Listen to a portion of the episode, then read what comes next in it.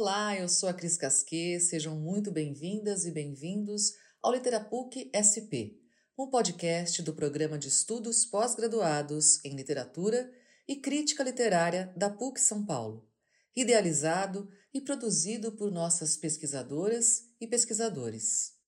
Hoje a nossa conversa será mediada por Elizabeth Cardoso, vice-coordenadora do programa. E os nossos convidados são Miriam Amorim e Fábio Barreto, professores e organizadores da Semana Literária no Céu Cantos do Amanhecer. Também contamos com intervenções poéticas dos estudantes e ex-alunos da instituição. Esse bate-papo foi realizado em abril de 2021 no canal Literatura PUC SP. Vamos ouvir?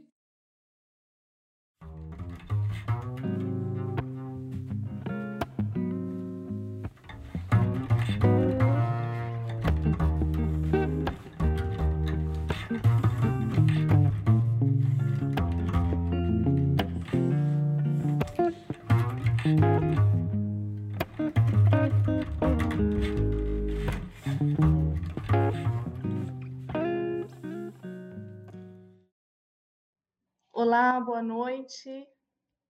Todos boa noite. e todas que estão acompanhando o canal do programa de literatura e crítica literária da PUC São Paulo. Hoje a gente está com mais uma edição, mais uma live do Reflexões. Desculpa, hoje não é Reflexões, hoje é outro assunto, hoje é literatura e ensino. Já, já me confundi, Miriam é, práticas exitosas em literatura e ensino, né? Agora a gente está intercalando as reflexões literárias com as práticas exitosas em literatura e ensino. E hoje a gente vai conversar com os professores que organizam a Semana Literária no Céu Cantos do Amanhecer, que fica na região do Campo Limpo, e a gente vai então tratar com eles da literatura periférica. O professor Fábio chegou também, eu vou chamá-lo aqui para a roda. Fábio, já estamos no ar, tá bom? Estamos, estamos ao vivo. Hoje vai ser muito especial, eu estou animadíssima, porque nós vamos receber poetas do, que foram formados ou que estão estudando no Céu Cantos do Amanhecer e temos quatro convidados que vão estar participando conosco também é, é, com, as, com, uma mostra dos seus trabalhos. Tá? Então, fiquem conosco que vai ser muito bom esse encontro. Eu estou aqui com o Fábio Roberto Ferreira Barreto, professor Fábio, é professor de língua portuguesa lá no CEL, leciona na unidade desde 2010 e é mestrando em estudos comparados de literaturas de língua portuguesa na USP. E a professora Miriam de Souza Morim, professora também de língua portuguesa e de língua inglesa, e leciona na unidade desde 2012, já uma década, quase uma década. Quase uma década. De trabalho lá na unidade, muita história para contar, né? Essa, esse evento de literatura, essa semana de literatura que eles organizam, já está na terceira, é, a terceira edição foi ano passado, né, 2020, e a, a quarta, vou perguntar para eles se vai acontecer agora em 2021, eles vão responder já já para gente. E é um, são, é um evento que recebe escritores, artistas do livro, os alunos também apresentam suas produções, há palestras, oficinas, exposições, é, tudo com a marca do lugar, da região, do território de onde eles estão falando, de onde, de onde parte essa voz, que é da periferia de São Paulo. Isso que, que torna essa experiência exitosa, né? O lugar de onde vocês estão falando. Fábio, Miriam, prazer enorme em receber vocês aqui. Estou honrada. Esse programa sempre é, nos, nos ativa porque são experiências que apontam caminhos, né, e que inspiram os professores, os pensadores, os pesquisadores que estão acompanhando a gente. Boa noite, passo a palavra para vocês cumprimentarem o público e depois eu faço a primeira pergunta. Boa noite, eu sou a Miriam, e a gente vai compartilhar com vocês um pouquinho da nossa prática na escola. Sim, eu sou o Fábio. Nós agradecemos pelo convite que a Beth Cardoso nos fez via SME. Agradecemos aqui também a Samir, agradecemos da AEL, agradecemos a Elaine Lacerda e Cleomar, da diretoria de Campo Limpo. E para que a gente comece bem, nós somos dois representantes da Semana de Literatura da IMF Céu Cantos. Eu brinquei com Miriam e com a Beth Cardoso que nós gostaríamos que isso aqui fosse à frente da Cooperifa no final de uma mostra cultural, ou que fosse o show dos Racionais MCs, a gente colocasse todo mundo no palco.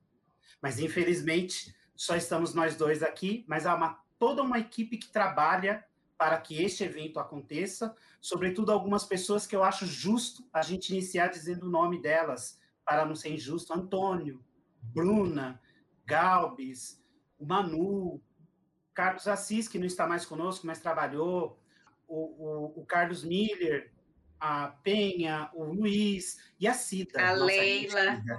A Leiloca. A Leila. É, estava anotado ali, não peguei a cola, dei mal. Leila é fabulosa. Não se faz nada e mais sozinho, outras pessoas, né? Os professores se envolvem, se engajam, né? Mas esses que nós citamos aqui é, estão conosco em linha de frente. Que bom, que bom. E, e quero também. Você lembrou bem do Samir, porque foi ele que nos aproximou, que passou o contato de vocês, a história de vocês para mim. Então, um abraço para ele que já está aqui nos acompanhando também. Obrigada, Samir.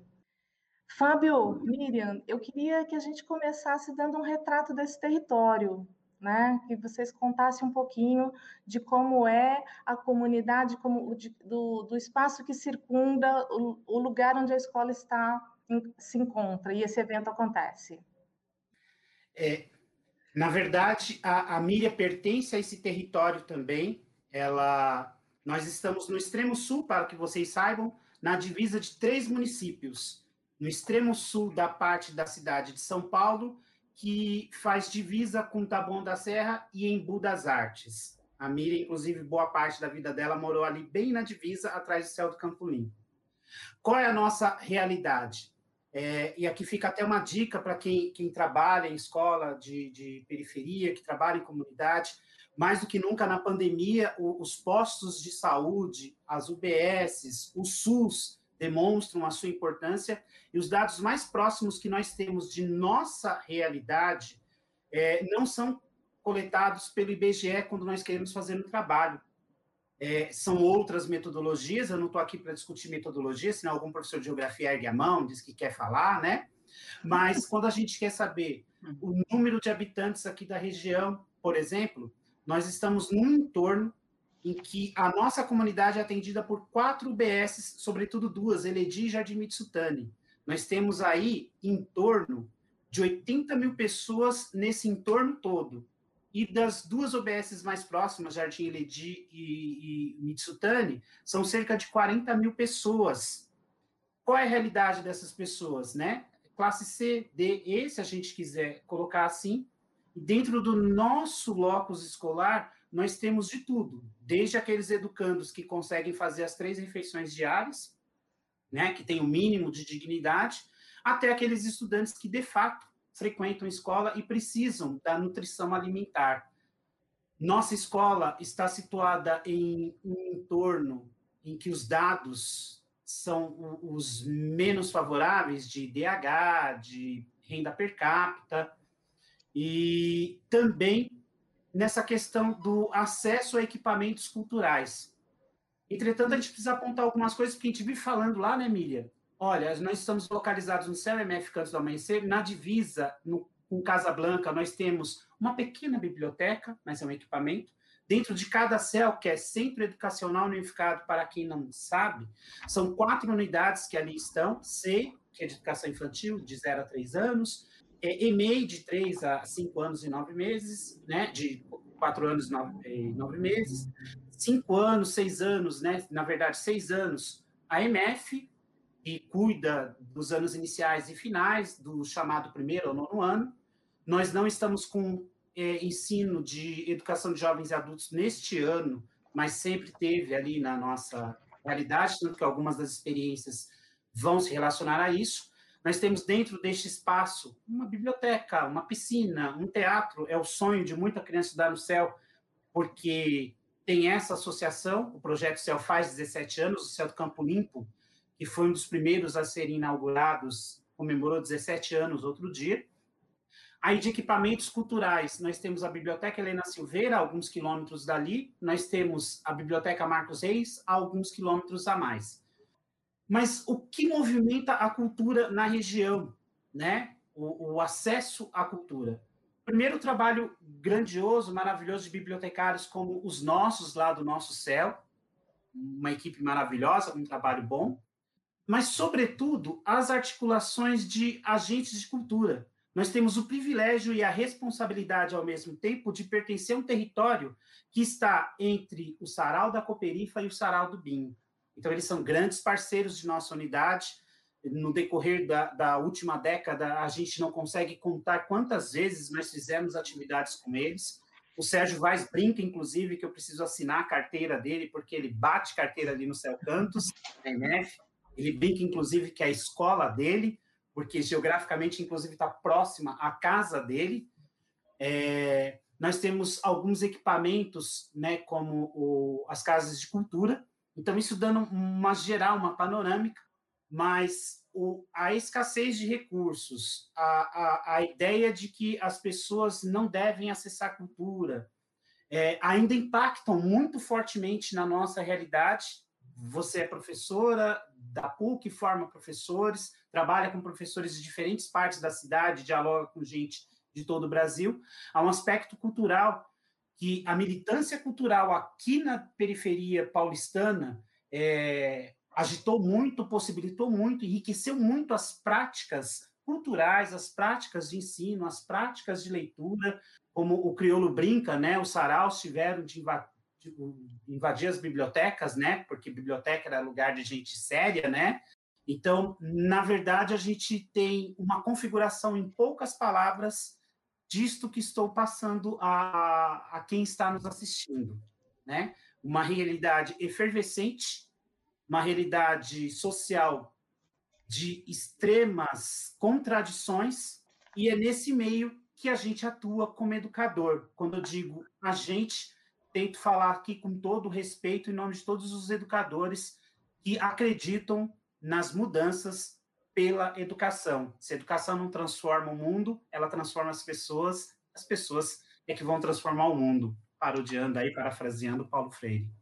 Então, o, o céu, o Cantos do Amanhecer, ele acabou se transformando numa antena que foi é, ligando, interligando várias movimentações culturais que já aconteciam, que estão acontecendo na região a escola se convidou a região a entrar, a, ultrapassar esses muros e fazer parte do que a escola foi uma troca, né? A escola e uh, o que estava acontecendo no entorno, né? Fábio e Miriam, isso é tão importante, né? Essa essa ligação, né? Essa conexão e dentro dos fundamentos, porque aí vocês, vocês estão mais ou menos uma década na, na escola e o, o evento tem três anos, como é que, como é que vocês foram é, é, pensando na, na realização da semana? Por que uma semana de literatura?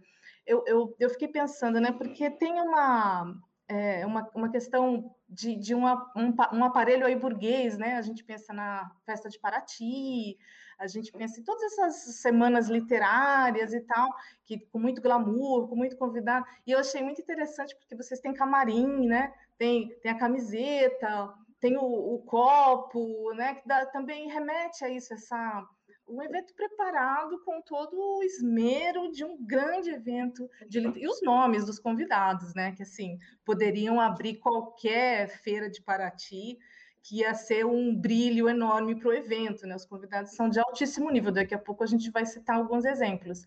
Foi isso? Vocês pensaram nisso, em, em trazer essa, esse modelo né, burguês, luxuoso, sofisticado para o território, é isso? Não, foi outra ideia, eu estou tentando adivinhar. É, as práticas, elas sempre aconteceram na escola, né? Todos os professores faziam trabalho, mas cada um na sua sala, não tinha é essa movimentação conjunta, né? A, a oportunidade dos alunos verem o trabalho de outros alunos e de nós recebermos convidados. Nós recebíamos alguns convidados no decorrer do ano, mas não uma semana só dedicada para isso. E assim, a ideia é passar no corredor falar: acho que está faltando os poemas desse corredor. Vamos fazer a Semana da Literatura. Professor de português, vamos fazer a Semana da Literatura. O Fábio já conhece as pessoas, vamos organizar. A gente aceitou, começou a organizar, vai precisar disso, disso. Não, não é uma coisa fácil, né? Porque demanda tempo de outras pessoas, demanda todos os professores concordar, porque vai entrar na aula deles, demanda agradar os, as pessoas que vão lá, porque elas vão de graça, né? Então a gente faz um combinado de comprar pelo menos os livros deles, né? Para dar uma ajuda de custo, na verdade. Então, a escola não tem dinheiro, a gente faz uma festa de sorvete, faz uma rifa e arrecada dinheiro, e aí tem que ter um café, e aí vai, faz de novo outra festa de sorvete e arrecada dinheiro para que possa acontecer. Então, assim, é só é, reunimos o que os professores já faziam, o que eles fazem durante um ano, para fazer essa amostra em uma semana. Então, é, é, acontece a atividade das sete da manhã até as onze horas da noite. Acontecia até as onze, né? Hoje nós não temos mais é, a EJA na escola. Então, todos, todas as turmas participam de pelo menos uma atividade, a gente garante pelo menos uma atividade para eles. Algumas pessoas participam de mais de uma, porque, por exemplo, o Camilo Solano foi lá, ele é de história em quadrinhos, então a gente nós escolhemos alguns alunos que gostam de desenhar para poder participar dessa palestra. E gente, às vezes a gente divide um pouco. O teatro, por exemplo, tem dia que acontece cinco peças. Acontece duas de manhã, três à tarde. Os alunos do primeiro ano fazendo pequenas poesias, pequenininho. É uma semana maravilhosa. Mara... Isso aqui chora, chora, de, das sete da manhã às onze horas da noite, todo Eu já estou quase chorando aqui, imagina no evento, né, Fábio? Você quer, você quer complementar, Fábio, a resposta da Miriam? Comentar? Ah, eu faço minha todas as palavras dela. É, como ela ressalta bem, é a coletividade, veio coroar o trabalho de todos, e embora tenha o nome semana, né, é, é, todo um trabalho pedagógico feito antes, durante e após. É, muita gente, quando a gente fala semana de literatura, fala, ah, então vocês pegam uma semana lá e chamam as pessoas. Não, gente, há, há todo uma, um preparo, né? Inclusive do fazer pedagógico. Aliás, o fazer pedagógico, na verdade, recebe esse glamour de que você fala, porque fazer literatura é legal, ler é legal, interagir com textos literários é muito legal e a gente faz com que a criançada desperte em si um gosto que já existe. A gente concorda com o Sérgio Vaz quando ele diz: todo mundo gosta de ler, às vezes não sabe que gosta, né? E, e, e, por exemplo, a Michelle Petit, antropóloga francesa, que é autora de alguns livros importantes do, do que se relaciona à leitura, ela vai falar que o efeito da escola sobre a leitura muitas vezes é complexo. Tem gente que gosta de ler, e aí quem está uhum. assistindo talvez lembre, né? Por causa de algumas atividades escolares, deixou de gostar de ler ou deixou de ter o amor pela leitura, ou a paixão pela leitura. A gente gosta de usar gosto, paixão, amor. Hábito é o hábito de acordar e ter de trabalhar todo dia, faça sol, faça chuva, esteja doente, esteja de mau humor ou não. E, e acho que é isso. E eu acrescento só um pormenor. É, muitas vezes as coisas acontecem na escola porque tem, tem alguém que um dia fala assim, essas paredes estão muito feias. A Miriam não contou totalmente a verdade. Ó, tô cansado de olhar para essas paredes feias aqui. Tá sem dinheiro para pintar, então vou me encher de poema esse negócio aqui, né? Ô, Manuel, vamos fazer um negócio. Fá, vamos fazer um negócio. É para ser a louca. É a louca. e quando a gente viu, a gente já estava organizando a primeira semana. Ela não para. O legal é que o Fundamental 1, por exemplo, na cabeça deles, quem escreve o livro já morreu. Tipo, está vivo. ninguém vai lá conversar. E aí, quando vai uma contadora de história, ou vai alguém que escreveu um livro infantil e conversa com eles, abre a cabeça, né? Abre a mente. E aí eles se empolgam, eles querem escrever também, aí eles fazem um livrinho, quer entregar para eles. Ele, fica uma loucura. Eles se envolvem demais nessa semana, toda a escola, todos os alunos. Desde o piquititico até os alunos do nono ano. É, isso, que, é, isso que é bom complementando a Petit, né? que não é só um ato da escola que vai afastar o leitor. O ato da escola também atrai o leitor, né? Imagino que, que nesse processo, é, muitos não leitores ou leitores resistentes, ou quem estava ali, é, vou, não vou, mergulha de cabeça, porque dá uma empolgação enorme, você vê todo o grupo, né? É, se apoiando. Eu quero, eu vou querer que a gente converse um pouco sobre esse fazer pedagógico de antes da semana e de depois da semana também, mas só que agora eu, eu queria chamar a Rayana. Rayara. Rayara. Rayara, desculpa, Rayara. Eu queria chamar a Rayara para a gente conhecer um pouco da poesia dela. Posso? E aí, Sim. depois da fala dela, vou, vou colocar a Rayara em tela e aí vou te apresentar, Rayara, quero ler um pouco aqui do seu da sua mini bio. Boa noite, bem-vinda, é um prazer imenso receber você também aqui, tá? Boa noite. É a Rayara Alves, ela é rapper, poetisa, tem textos publicados em antologias como Racismo é e O, Unidos contra o Preconceito Racial, e Pode Pá, que é nós que tá, Pode Pá, que é nós que tá, volume 2, e na revista Sampa Mundi, Quebrada Sul. Criou o Sarau Rap, que acontece no segundo sábado de cada mês, no céu, Cantos do Amanhecer. Rayara, por favor, mostra um pouco do seu trabalho para gente. Boa noite a todos. É, antes de tudo, queria agradecer mais uma vez ao convite de, de todos que organizam a Semana Literária é, no Céu Cantos do Amanhecer. É super importante para mim estar aqui novamente. É, segundo ano consecutivo sendo online, né? Infelizmente, mas tendo o mesmo calor e a mesma importância, assim como o presencial. É um trabalho muito bonito que tem sido feito. E eu não fui aluna no Céu Cantos do Amanhecer, mas tive o privilégio de ser educanda do Fábio é, no Francisco de Paula. E esse trabalho se estende, né, ele vem de, de muito antes, inclusive dessa semana literária. Começa a escrever, inclusive, com um dos trabalhos que ele fez na, no Francisco de Paula, nosso querido Chiquinho. E estamos aí até hoje, né? Já faz cinco anos que eu saí da escola e já tem algum tempo que eu escrevo, que, que a gente vem cantando, vem tentando deixar um pouco da nossa arte aí no mundo. E eu vou, inclusive, né, declamar esse texto que, que saiu é, recentemente, essa semana que passou, na verdade, quinta-feira, foi o lançamento das três novas edições da, da revista Sampamundi, e é uma poesia que eu levo o nome de Calma. Ainda deixo o chá de morango no armário na espera que você apareça. Sonhei que chegava no Rio contigo, você estava de biquíni branco com o cabelo colorido. Escuto planos de pecar e ainda penso em você, aliás, como me esquecer de você. Eu disse que ficaria te esperar, que entenderia quando faltasse fôlego e teria paciência. Eu pedi calma. Logo eu que vivia correndo, mas te pedi calma. Eu via nossa juventude, nossa euforia e eu te pedi calma. Eu sempre soube que amar era gatilho, que eu tinha medo, mas precisava sentir isso. Eu ainda odeio o quanto eu aprendo com o adeus, mas eu amo poder celebrar os momentos além das fotos, mesmo que seu amor já não seja mais meu. Eu fico aqui e tô rezando para que você encontre um caminho de esperança, que nada pare o teu sorriso de criança e que você me perdoe por ter te pedido calma.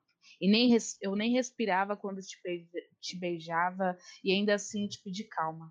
Eu mataria alguém que atrapalhasse nossas transas, mas eu te pedi calma. Eu só te pedi calma. Não quero de volta nossas noites juntas, nossas fotos, os churrascos e os aniversários em família. Eu só queria você aqui, mas eu nunca mais vou te pedir calma. Eu sigo andando acelerado, tendo crises de ansiedade e o coração descompassado. mas eu estou conhecendo os meus espaços, reescrevendo os meus relatos, musicando os acasos e fazendo poesias para os apaixonados. Eu nunca mais vou te pedir calma. Vou ter a oportunidade de ir lugares que tínhamos vontades com você no peito, mas não do meu lado. Eu estaria vestido de vermelho na plateia para aplaudir sua vitória.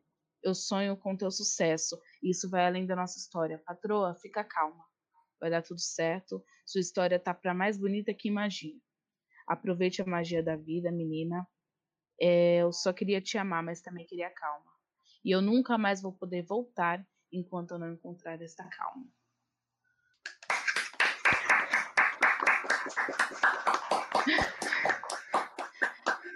Forte e delicado ao mesmo tempo. Rayara, parabéns. Lindo, lindo texto. Obrigado.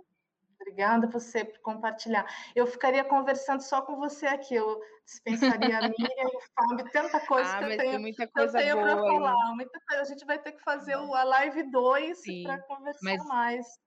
Tá? Sempre, sempre disposta aos convites. Obrigada novamente. Muito amor a, essa, a esses professores, a esse trabalho bonito e que continua inspirando muitas pessoas. Inclusive, mantenho contato com algumas pessoas que eu conheci, né, nas semanas de literatura de alguns alunos e é muito bonito esse trabalho que tem sido feito. É, não deixe de acompanhar e de proteger os professores, né, como diz o Sérgio Vai. Obrigada, gente. Boa noite. Fiquem aí, viu? Que tem muita coisa boa. Obrigada. Obrigada, Rayara. Um beijo grande. Beijão. Que lindo. É até injusto, Beth. Até injusto colocar a Rayara. Depois vai ter o Marcos. As meninas, ninguém vai querer falar com a gente mesmo, não. Eu tô achando, assim, eu tô achando, por isso que eu já não pus todos juntos, porque senão vocês assim, tipo, para quê, né, Fábio? Brincadeira. Eu queria, eu queria voltar né, nessa na questão da, da prática pedagógica, porque tudo que, que se coloca como elemento de distância, de distanciamento da literatura e do jovem, da criança, do jovem leitor, vocês transformarem em aproximação. Né? Todo, toda a dificuldade é, de, de acervo, de distância, de falta de equipamento cultural, de é, desistência, enfim, do desinteresse que o jovem tem de, em geral, tem, né, desinteresse pela escola, vocês transformarem em aproximação. Como é que vocês fizeram isso? Na, na pra, não na semana em si, mas lá na sala de aula, como é que acontece isso? São poucas as palavras que eu poderia dizer aqui, mas tem de ter o brilho no olhar, tem de ter a paixão, tem de ter o gosto. É preciso ter competência técnica, é preciso ter know-how, é preciso ler, você não pode ofertar aquilo que não tem. Então, é preciso ler, é preciso gostar de ler. Mas é preciso também respeitar os saberes do, do educando. A, a importante mediação que é feita entre o, o, o que educa e aquele que é o educando, de modo que ambos compreendam que o texto literário veio para ser ressignificado, ser transbordado na sala de aulas a partir das múltiplas possibilidades de leitura. Não quer dizer obra aberta, né? Tudo que está dito está válido, mas é, é, é, o processo de mediação. Então, primeiro o garoto fala: Nossa, ele gosta mesmo, ela gosta mesmo, né? Parece que esse negócio é bom. Como é que o pessoal oferece droga? Como é que o pessoal oferece bebida alcoólica? Como algo chato? Não, né? Então, a leitura tem que ser oferecida também dessa maneira, porque eles são dinâmicos. O celular é uma, uma grande é, atração para eles. O esporte de que eles gostam é uma grande atração. A TV ainda é uma grande atração. Então, a gente não pode competir levando algo que vai a tornar aristocrática a, a leitura. Olha, vocês precisam ler, porque vocês precisam ser cultos. Olha, vocês precisam ler. Você não leu Rambo? Você não leu Machado de Assis? Puxa, perdeu a vida toda. Não, é preciso levar com alegria. Então, no dia a dia, a gente leva livro nosso. A gente fala: olha, eu comprei outro livro outro dia, dá uma folhada aí. Né? Se gostar de algum poema, pode falar. Aula hoje é de gramática, tá? Mas se gostar de algum poema aí no meio da aula, no finalzinho, gente para, declama, troca umas palavras e vai. Então, é essa coisa de que a literatura é para todos, todos podem compreender, todos podem interagir, todos podem gostar de leitura.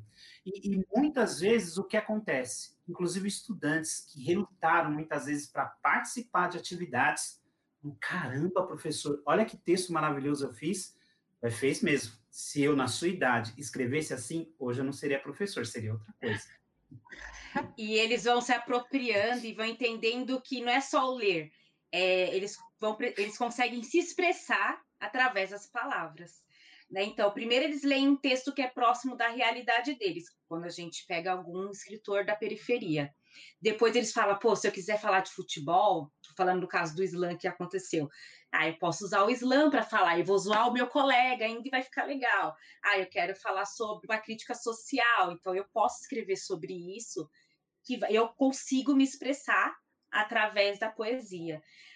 Outra, ah, ou se não, eu não quero escrever, mas eu quero participar. Ah, então eu vou participar do teatro na parte de luz, eu vou participar do teatro na parte de ajudante de palco, é, vou fazer uma história em quadrinhos, já que eu não gosto de falar em público.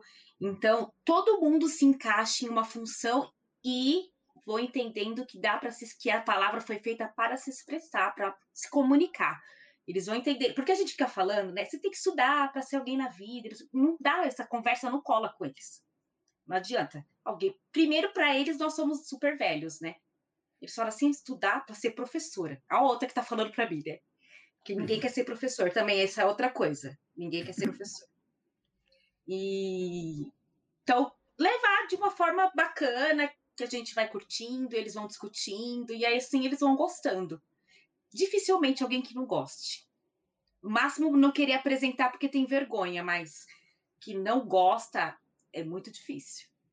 A proposta é que todos façam uma produção, ou não necessariamente, pode só acompanhar como ouvinte. Não necessariamente, mas eles costumam todos participar de alguma, é, produzir alguma coisa.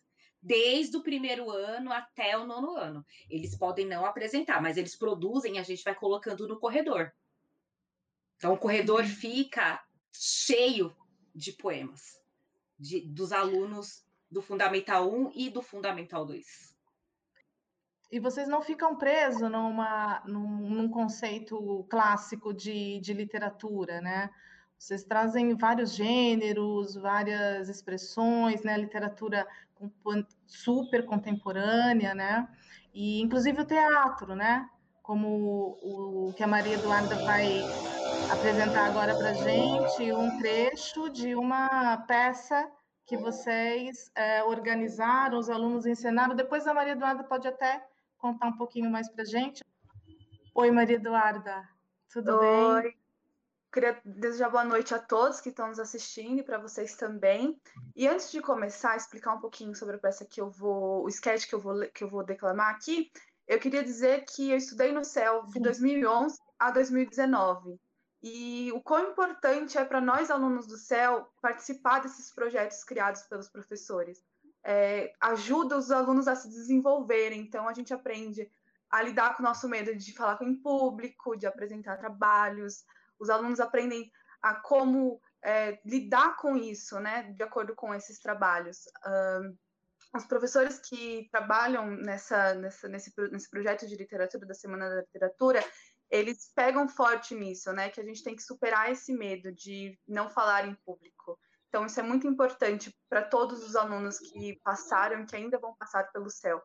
E a peça que eu vou, o sketch que eu vou ler aqui da peça, que a gente apresentou em 2019, é, a turma do nono ano apresentou essa peça em 2019, e foi na Semana da Literatura. E, então, eu vou ler um pouquinho.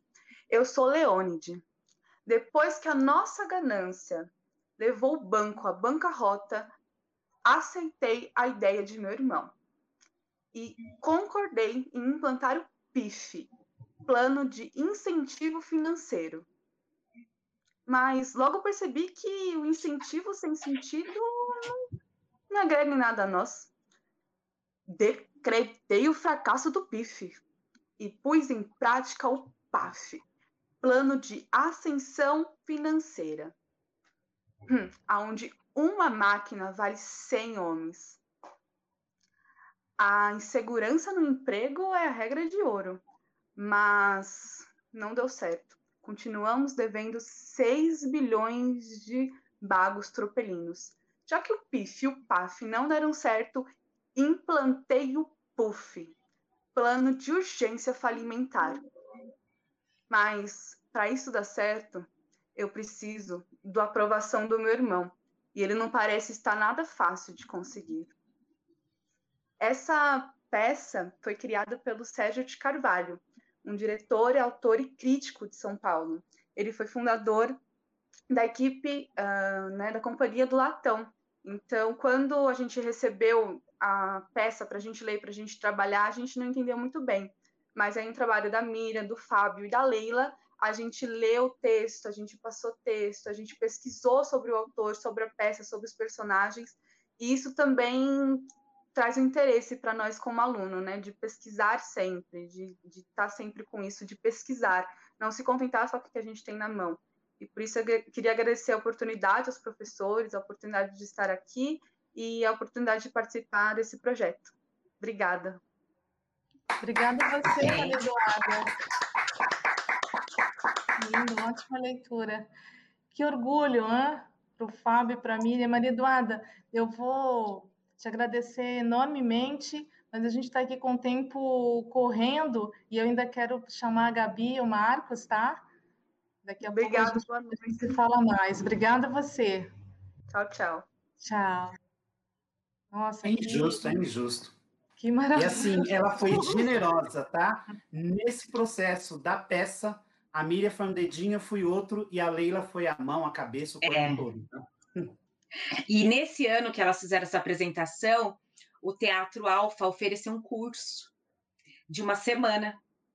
É, eles mandavam um ônibus, levavam eles até o teatro e depois traziam eles de volta para a escola. Então, eles ensinaram como mexer com a luz, fazer cenário, é, se expressar. Então, eles apresentaram em outros céus, apresentaram no Mackenzie, é, que foi uma atividade da SME, Aí nós estávamos um dia no Ibirapuera, chegam uns alunos do, de algum céu, ah, vocês apresentaram aquela peça, a gente uhum. reconheceu vocês, eu falei, tá famosinhos agora. Então foi um trabalho muito, muito legal, muito bom.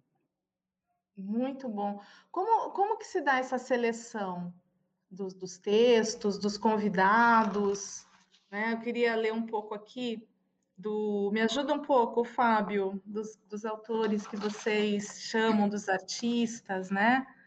Você me mandou aqui Alan Rosa, Linoca Souza, ilustradora, Nipri Sante, poeta, Carol Peixoto, também ilustradora, Cocão, rapper, Márcio Batista, poeta e membro, membro do Cooperifa, né, que está sempre colaborando com vocês, como é que se dá essa seleção?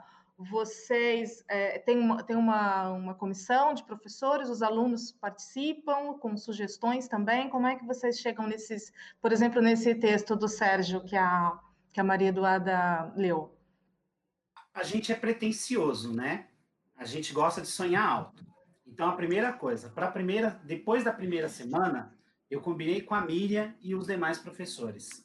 A gente não vai repetir todo ano a gente vai trazer convidados novos. E a nossa perspectiva é variar nos gêneros, uhum. variar nos convidados. Por quê? Porque a HQ também é arte, é literatura, né? Porque a poesia também é.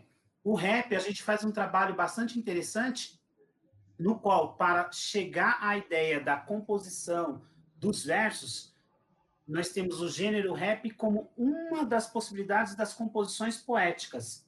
Então, ele trabalha com a literação, ele trabalha com a sonância, ele trabalha com os recursos poéticos, mas ele tem uma especificidade, assim como o haikai tem sua especificidade, assim como a poesia concreta tem sua especificidade, né? Então, é preciso fazer um trabalho que Drummond dialogue com o Carlos, com, com Mano Brown, que Manuel Bandeira dialogue com o Sérgio Vaz, e aí a gente traz um rapper como Cocão ou como Jair Periafricania. É, a gente traz gente que está na mídia como Sérgio Vaz, que é bastante conhecido, tem o seu nome bastante difundido, Mas a gente traz, por exemplo, a Kátia, que é uma contadora de histórias exímia, ou Elaine Lacerda, que é outra contadora exímia, e não tem toda essa eh, esse holofote. A gente acredita que tem que trazer o Alan da Rosa, que naquele ano foi finalista do Jabuti. Né? Acompanha o Alan da Rosa desde seus primeiros trabalhos. Mas a gente tem que trazer, a gente traz o Zé Sarmento, que é um autor que foi alfabetizado aos 14 anos. Impacta quando ele diz ao estudante, aos 14 hum. anos eu fui alfabetizado. E hoje sou autor de diversos livros. A gente traz é, é, gente como a Camila Tardelli, que, que teve no prêmio Va é, Barco a Vapor, né? A gente uhum. traz a, a, Simone, que é uma exímia contadora de história, que por acaso é esposa do Manuel, né? Mas ela, além de tudo, ela é maravilhosa contadora de histórias. Então, o que, que a gente mostra para eles, né? Que gente que está lá no Jabuti, que foi dar palestra nos Estados Unidos, gente que, que, que é difundido como o Sérgio Vaz, que percorreu diversos locais, lugares, é bastante respeitado. Esses nomes são tão importantes quanto a Rayara, que saiu aí do bairro e tem já uma projeção. Eu, na idade dela, se já tivesse feito tudo isso, hoje eu estaria em outro patamar, né? Um ex-estudante como Marcos Rodrigues, daqui a pouco ele vai falar. Uma contadora de história para dizer assim: olha, literatura de alta qualidade, literatura boa, pode ser produzida por qualquer um, né? Então, a, a, na seleção, a gente tem, então, essa variação não só dos gêneros, não só do tipo de convidado, né, daquele que tem o nome mais difundido ou menos difundido, para mostrar que, como a Miriam disse, né, o autor está vivo, ele está entre nós e a gente tem que dialogar com eles. E também a gente tem a preocupação de convidar gente que entenda o que é o chão da escola pública. Não adianta você ser um, um consagrado escritor, uma consagrada escritora, né? ter um, um trabalho, um labor com a palavra, mas não compreender a dinâmica da escola. Na verdade, você pode contribuir para que o efeito seja adverso em relação àquele que nós gostaríamos que tivesse. É, eu uhum. falo bastante. Miriam, pode me cortar quando for necessário. Aí nós sentamos, fazemos os convites, é, aí eles falam os dias, quem pode ir, o horário que eles podem ir, de acordo com isso, nós vamos escolhendo as turmas que vão participar. Então, uma turma está trabalhando com slam, vai vir um grupo de slam fazer a apresentação, então vamos colocar junto. É... Vai vir uma contadora de história, mas a contação dela é mais voltada para adulto, então vamos colocar para EJA. Zé Sarmento também tem uma história de vida maravilhosa que serve para a EJA, né, que vai estudar depois de alguns anos, né, que não teve oportunidade. Então a gente coloca ele com o pessoal mais velho e vai escolhendo. Mas assim, é um processo, né? Tem que primeiro convidar, ver quem está disponível, o horário que está disponível. Eles sempre têm boas, boa vontade, né? Eles sempre aceitam, mas eles também têm compromisso. Então a gente vai ajustando. É, de acordo com a disponibilidade dele, e depois encaixando as turmas dentro desses horários, porque aí muda tudo na escola, né? Muda o horário de intervalo, e aí tem que ser organizado, porque senão vira uma bagunça, né? A gente trabalha numa escola que tem quase 20 salas, deve ter 20 agora, né? 19, 20 salas. 19 agora, né? 19, é uma coisa muito, muito, muito louca. É muito grande, é tudo muito. A gente fala que no céu tudo é muito. Vocês então têm... a gente senta e vai fazendo. São mais ou menos 1.500 alunos, não é? No total, ano, né? É. Deve ter menos agora, né? Não, agora tem menos. Vocês me atualizou, se não me engano, são 1.112 neste ano. Neste ano. Este Mas ano. O, a semana é aberta, né? Para a comunidade, não? Só para os alunos? Ah, eu achei que fosse aberta. Interessante. Nem os pais, nem os pais podem, família? Pra... Ah, entendi. Eu achei que fosse São aberto. alunos para alunos. O ano passado, como hum. foi hum. online, porque a gente não ia ficar sem fazer, né? Então, convidamos hum. quem podia fazer, teve uma programação, uma de manhã e uma tarde, uma de manhã e uma tarde para contemplar o Fundo 2 e o Fundo 1. Um. Esses pais participaram, teve pai, uma mãe que tocou um instrumento que eu nem lembro o nome daquele instrumento, ela ficou muito feliz.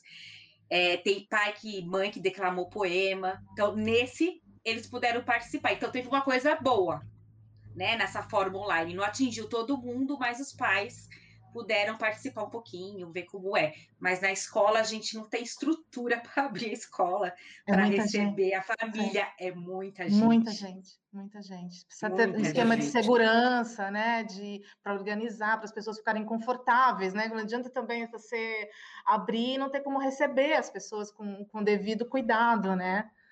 E, e, Fábio, eu acho que tem uma coisa, tanta coisa para falar, e eu quero chamar a Gabi, mas só eu acho que é importante a gente frisar a qualidade, né? Porque é, muitas vezes as pessoas confundem esse tipo de evento com ah, só um evento, né? Vai, vai chamando, vai fazendo, mas é tudo com muita qualidade. Os autores que vocês escolhem, os textos, as atividades, é tudo muito é, elaborado e de altíssimo nível.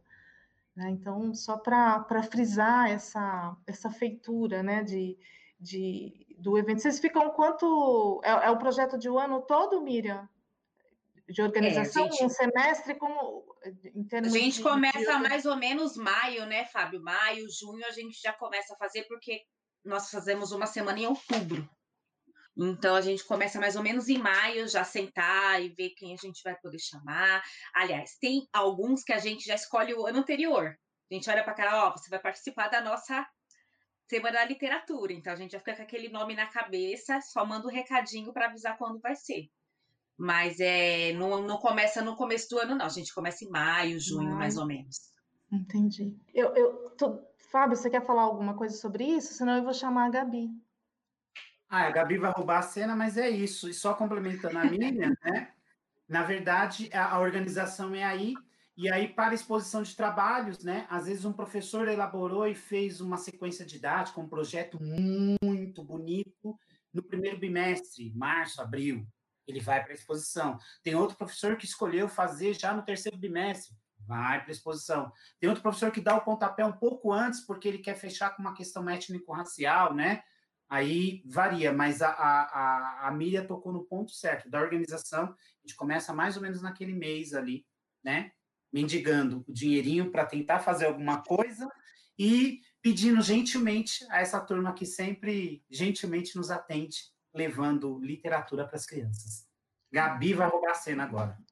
Eu vou chamar a Gabi Lopes. Bem-vinda, boa noite. Oi, oi, oi. Boa Tudo noite bom? a todos, tudo ótimo. Primeiramente, obrigada pelo convite. E como todos falaram alguma coisa, não poderia passar por aqui sem pelo menos agradecer o trabalho incrível, incrível, surreal que os professores fizeram. Eu entrei no céu quando o céu abriu, então entrei na creche em 2008 e está saindo no nono ano, porque infelizmente não deu para ficar mais.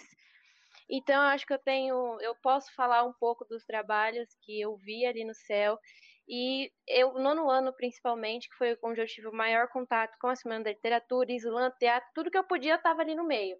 Então, eu posso dizer que os professores são incríveis, toda a organização por trás, não só o Fábio e a Miriam, todas as cabeças por trás disso, e que o teatro não ficou só na, nossa escola, o, o, o Islã não ficou só na nossa escola, a gente saiu para apresentar outros teatros, outros céus, e vieram para a nossa escola também, então foi assim um trabalho incrível, surreal, e eu sou totalmente grata por poder ter tido aula com esses professores. O Fábio foi meu primeiro professor de leitura, deu aula para o meu irmão, voltou a me dar aula quando um pouco maior e queria que tivesse me dando aula hoje, né? Mas enfim, então esses professores são incríveis, muito mais do que vocês estão vendo aqui nessa tela, muito mais do que eles falaram aqui, e o trabalho é incrível. Bom, é, eu vou declamar um slam que eu fiz ontem sobre o Covid e eu vou explicar um pouco o que é o slam, né? O slam, é, o professor fala, chama de poema. Eu não, eu não concordo com o poema, porque acho que o poema tem uma pegada mais delicada. O slam eu uso para me expressar de algo da realidade atual que me incomode, ok? Então eu vou tentar, eu vou travar, enfim, mas é isso. No woman, no cry. Não, não chore mais. Ah, Gilberto Gil, me ensina como não chorar. Vendo a situação do meu país hoje, digo que é quase impossível. De uma gripezinha a milhares, de milhares a milhões. Milhões de mortes e familiares que hoje choram em orações. Peço serenidade e proteção, pois todos os dias ligo a TV e vejo a real situação. Três mil mortos por dia, 3 milhões de vidas a sete palmos do chão. Mesmo assim, me deparo com festas, raves, bailes e curtição. E claro, sem máscara, sem proteção. Quem deveria ser exemplo, indica remédio sem comprovação. Anda sem máscara e dá apertos de mão. Mas fazer o quê? Ele não é coveiro? Falta de empatia com quem luta de verdade. Médicos, verdadeiros guerreiros. Imagina perder alguém que ama por falta de vacina, leito e ainda ouvir do presidente para não chorar por leite derramado. Quando passamos a admitir isso? Suas atitudes não me surpreendem, só me fazem refletir. Ô oh, facada maldada. O melhor que ele fazia para o Brasil hoje seria não existir. Não culpo só ele, a culpa está também conosco. Sabemos nós que não é só lavar a mão e não passar a mão no rosto. É muito mais além. É manter distância, não sair e o que se tem acima também. Só que a questão do não essencial nos faz refletir. Se eu não trabalho, eu não tenho grana. Sem grana, como que a comida vai existir? Essencial é tudo aquilo que traz sustento para dentro de casa, diferente de protestos na frente da alvorada, no quais os mesmos não possuem restrições de higiene ou proteção que façamos nossa parte para proteger aquele que amamos. Ai, travou. Será que volta? Não chora, Fábio. Ai, eu tô quase chorando porque travou. Não, mas ela vai, ela vai. Quando a gente estava se organizando para voltar, aconteceu também. Ela voltou bem rápido. Ah lá, voltou. Ai. Tudo bem, Gabi. Pode, pode continuar. Estamos atentos que façamos nossa parte para proteger aqueles que amamos, para que no futuro seja feita homenagens em forma de arte, retratando esse momento difícil que superamos. Mas, a vacina, álcool e máscara. O mundo está a diminuir os números da pandemia. No Brasil, o problema é maior. Lutemos contra nossos maus hábitos para ter um mundo melhor. E é aquilo.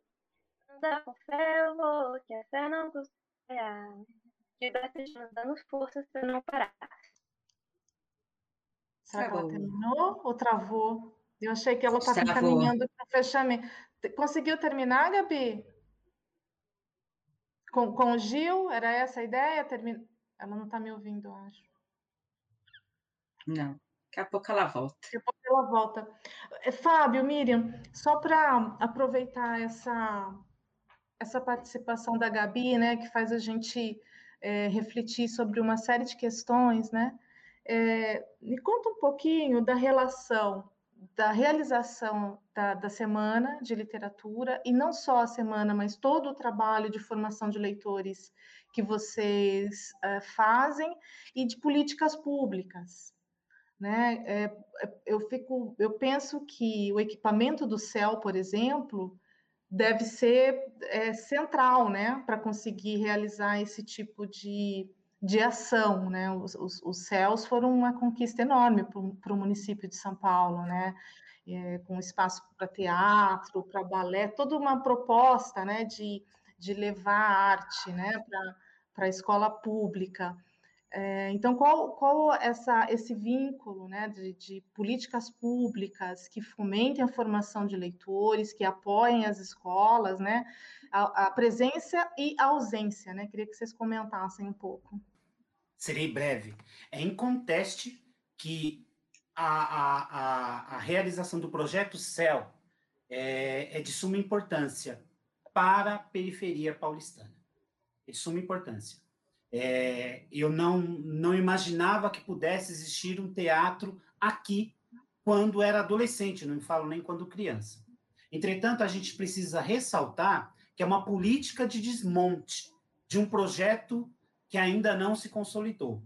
Então, a gente tem um anfiteatro ali.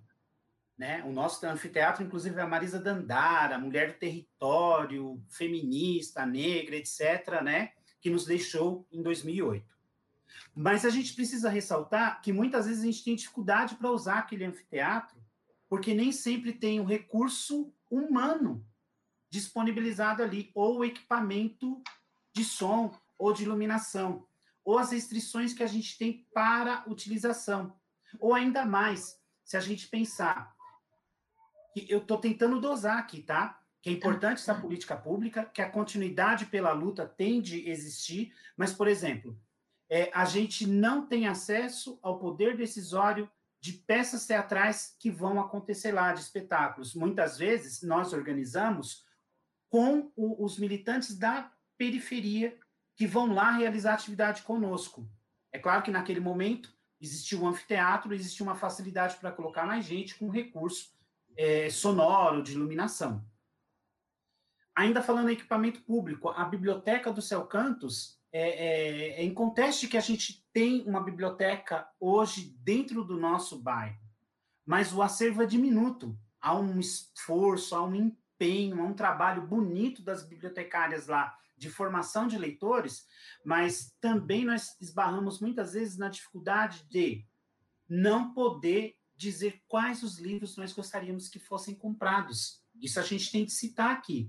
É um momento oportuno, inclusive, para lembrar: os livros chegam, mas muitas vezes aqueles que trabalham com os livros não podem indicar os livros com os quais serão trabalhados. Então a gente tem a compra de materiais maravilhosos, a gente não pode ignorar isso, de acervos que atendem a diferentes especificidades, mas às vezes aparecem alguns títulos em nossa é, unidade. Quando eu falo nossa unidade, eu estou falando da rede municipal como um todo que não tem a ver com o tipo de leitor que está dentro de um equipamento como aquele. Não vou citar exemplos aqui, mas parece-me muitas vezes que o acordo foi feito para atender a editora, não o público leitor.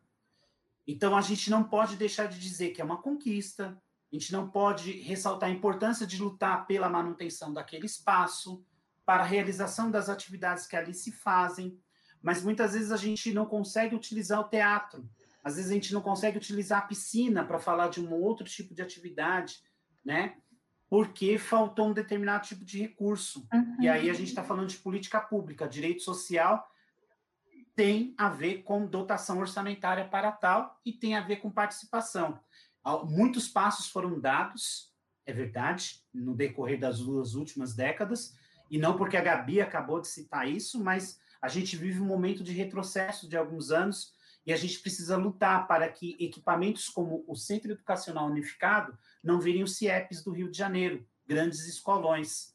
Né? Era um projeto muito bonito, ambos dialogam, inclusive, mas a gente tem de pontuar isso.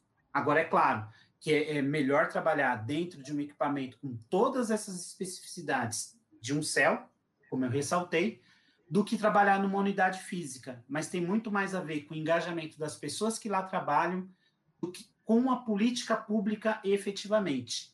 Não que não, não haja espetáculos para que eu não seja injusto, seja incoerente, mas acho que a gente tem de apontar aí. É, não, claro, quando eu citei o CEL, foi um exemplo de uma política pública que, que, trans, que trouxe transformação, mas a luta é constante. Não, a gente não pode nunca achar que está pronto, que já foi, que já é todo dia. Vocês sabem disso. Eu queria chamar a Gabi de volta, só para a gente poder agradecê-la do, do modo correto. Não sei se ela. Eu estou vendo aqui que ela está. Você está. Tá, tá, tá com a gente, né? Voltou. Caiu de novo. Caiu. Ai, que pena, mas quero registrar aqui que foi uma participação importantíssima, que todo mundo adorou muito, inclusive eu. Só para. Maravilhoso. Gabi, muito, muito, muito bom. E eu queria agora chamar o Marcos. É, é, tranquilamente esperando esse tempo todo, Marcos. Por favor, junte-se a nós. Obrigada por ter vindo, por estar aqui com a gente, para a gente conhecer um pouco do seu trabalho também. Deixa eu te apresentar devidamente, por favor, faço questão. Marcos é poeta, Mar Marcos Rodrigues é poeta, aos 18 anos lançou Sentimentos Embutidos e Expostos, participou também da antologia do Braçaral, né, estudante de letras, é ex-estudante da MFCL Cantos do Amanhecer e da escola estadual, né, Francisco de Paula Conceição Júnior, e veio nos brindar com um pouquinho da sua da sua produção. Bem-vindo, Marcos, obrigada. Bom, primeiramente, eu tenho que agradecer pelo convite. É, é uma honra estar aqui nesse evento com, com todos. É, sou ex-aluno do, do CEL, Cantos do Amanhecer, participei da primeira ou segunda semana literária de lá. E é lindo todo ver todo esse trabalho que é desenvolvido na escola e, e de ver o quanto é, esse evento incentiva o, os alunos. Como escritor, como estudante dessa escola, é, sempre que eu, eu sempre estou retornando para lá porque é do lado de casa também. E sempre que tem esses eventos, vem muito de a gente pensar de que, ah, não, que os jovens de hoje não quer, não, não leem, não escrevem. Cara, você vai num evento desse, você vê que isso é uma falácia. Porque você termina e daí forma aquela fila que os estudantes vêm querer falar com você. Nossa, olha, eu escrevi esse versinho aqui, tem como você ver se tá bom. E daí você olha e fala, nossa, que, que lindo coisa já, já posso passar para a poesia. Ah, que se favor, deixar também. Se deixar ah, também. Mas a gente tem que marcar a live 2. Nós vamos marcar mais uma para a conversa se aprofundar. Mas, por favor, leia o seu poema. Aprendemos com o tempo que a vida, a vida é uma flor bela, mas espanca, e que no meio do caminho sempre haverá pedras, e que diversas vezes tropeçaremos porque o mundo é um moinho triturador de sonhos, e sonhar acordado não trará verdadeiras realizações, pois fechar os olhos e sentir o que se sonha é essencial. Eu não sou mulher, mas eu gosto de rosas, e aquelas vermelhas me fazem lembrar da cor de lábios que eu já beijei. Às vezes, no silêncio da noite, ao acordar, eu choro baixinho, não por estar só, mas por, por me sentir sozinho num conflito entre estar acordado e dormindo ao mesmo tempo. O mundo, o mundo é uma poesia, porém nem todos são poetas. E é estranho quando dizem que a esperança é a última que morre. Ontem morreu um sonho, hoje mais um. Amanhã, amanhã pertence a Deus, mas vai que ele esteja de mau humor e decida que dessa vez seja eu. É isso, gente. Arrepiou. Nossa. Que lindeza, Marcos. Onde as pessoas podem conhecer mais do seu trabalho? De que maneira? Podem me encontrar no Instagram como Xandu Marcos ou pelo Facebook, que tá Marcos Xandu também. Se quiser trocar uma ideia sobre poesia, sobre o meu livro, estou super à disposição. Ótimo, Marcos. A gente vai conversar de novo num outro momento. Te agradeço muito. Eu que agradeço. Obrigada, gente. A gente vai ter que encerrar, Fábio e Miriam. Ah. Que pena. Muito pouco tempo para tanta coisa boa, né? Bastante informação. Né? Muita. Eu vou passar é... uma palavra final para vocês, final temporariamente, porque quero conversar com vocês num outro momento também mas é, que vocês façam um, um, fechamento e uma despedida, por favor. Primeiro agradeço, né, por estar participando, por dividir um pouquinho da nossa alegria, porque é muito prazeroso fazer essa semana, né? A gente fala assim que é muito difícil o trabalho na escola pública, mas quando a gente vê os frutos, vê o resultado, a gente já esquece onde está, esquece que trabalhou 12 horas por dia e compartilhar isso é maravilhoso. Eu quero que você esteja lá na próxima para você sentir tudo isso, para ver como que é, porque não tem como é, explicar, só sentir. É tudo muito emocionante, tudo é muito emocionante, né? Das sete horas da manhã até de noite a gente vai, so, são várias emoções.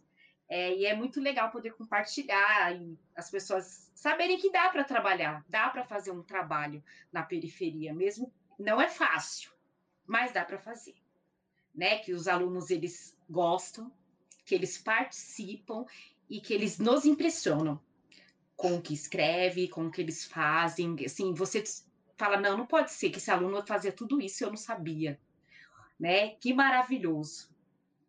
A Gabi mesmo fez ontem um slam, ela já tinha vários maravilhosos da época que ela estava na escola, né?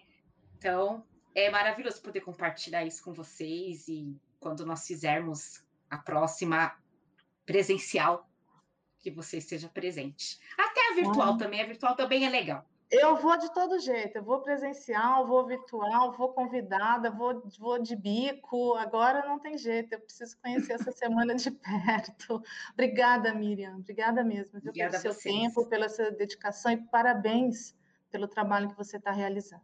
Muito importante para todos nós. Fábio. É, Beth, primeiro, nós queremos agradecer muito pela oportunidade de dialogar. É, o ensino superior precisa dialogar mais com a educação básica. Muitas vezes o, o diálogo não existe, é o pseudo-diálogo. Tem muita gente que diz que se preocupa com a formação de professores, mas não escuta professores, não dialoga com professores, não busca entender a realidade chão da escola. E quando a gente encontra é, trabalhos maravilhosos como este, de práticas exitosas, é, desenvolvido por você, a gente fica muito feliz, porque essa ponte realmente é necessária. O professor da educação básica, que está à frente do trabalho na escola, ele passou pela universidade. Então, a gente precisa ampliar esse diálogo. Inclusive, até porque eles não querem que esse diálogo exista ou ele a gente desista de fazê-lo, só da marra a gente vai fazer, vai continuar. Então, quero agradecer muito, agradecer a todos que fazem parte dessa trajetória, né, os estudantes, as suas famílias, os demais colegas que nós tentamos representar aqui. É, é, muita gente boa, muita gente legal. Muita gente boa. Isso, a gente fica com medo de não ter representado a altura do que eles fazem de fato. E agradecer a toda a equipe de SME e de DRE Campo Limpo que estão com a gente ali, né? Samir, Suelizinha, a, o Cleomar, a Elaine Lacerda, né? Só para citar os nomes que estão dialogando com você, com a gente, né? Que sabem o que é ter paixão por literatura, que você tem também, por ensino, por escola pública. Muito obrigado. Obrigada, Fábio. É isso mesmo, é isso mesmo. A gente precisa se aproximar e para o diálogo, né? A gente, a universidade, a pós-graduação, a pesquisa tem muito para aprender com o território da, da escola, com o território da escola pública e com o território da escola pública na periferia. E esse é só nessa troca que a gente vai conseguir, ouvindo, aprendendo, né? pesquisando com seriedade, é que a gente vai conseguir contribuir também, né? Porque a ideia é essa, né?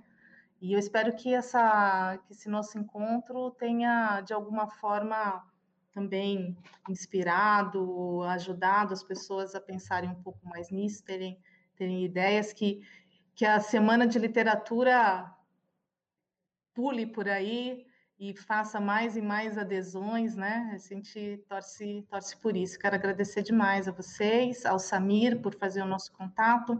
Um beijo enorme na, na Maria Eduarda, no Marcos, na Gabi, na, na Rayara, nos, no todos os alunos de vocês que estão aí fazendo literatura, né? Produzindo literatura de qualidade. Que bom. Espero que a gente possa estar junto em outro momento. Um beijo grande.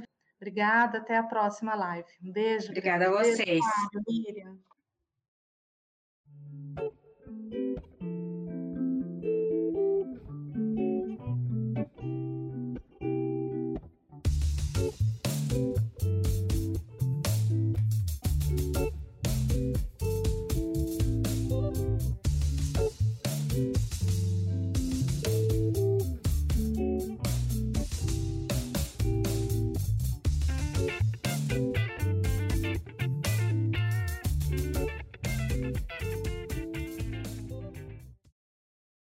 Assim terminamos mais um programa Literapuc SP.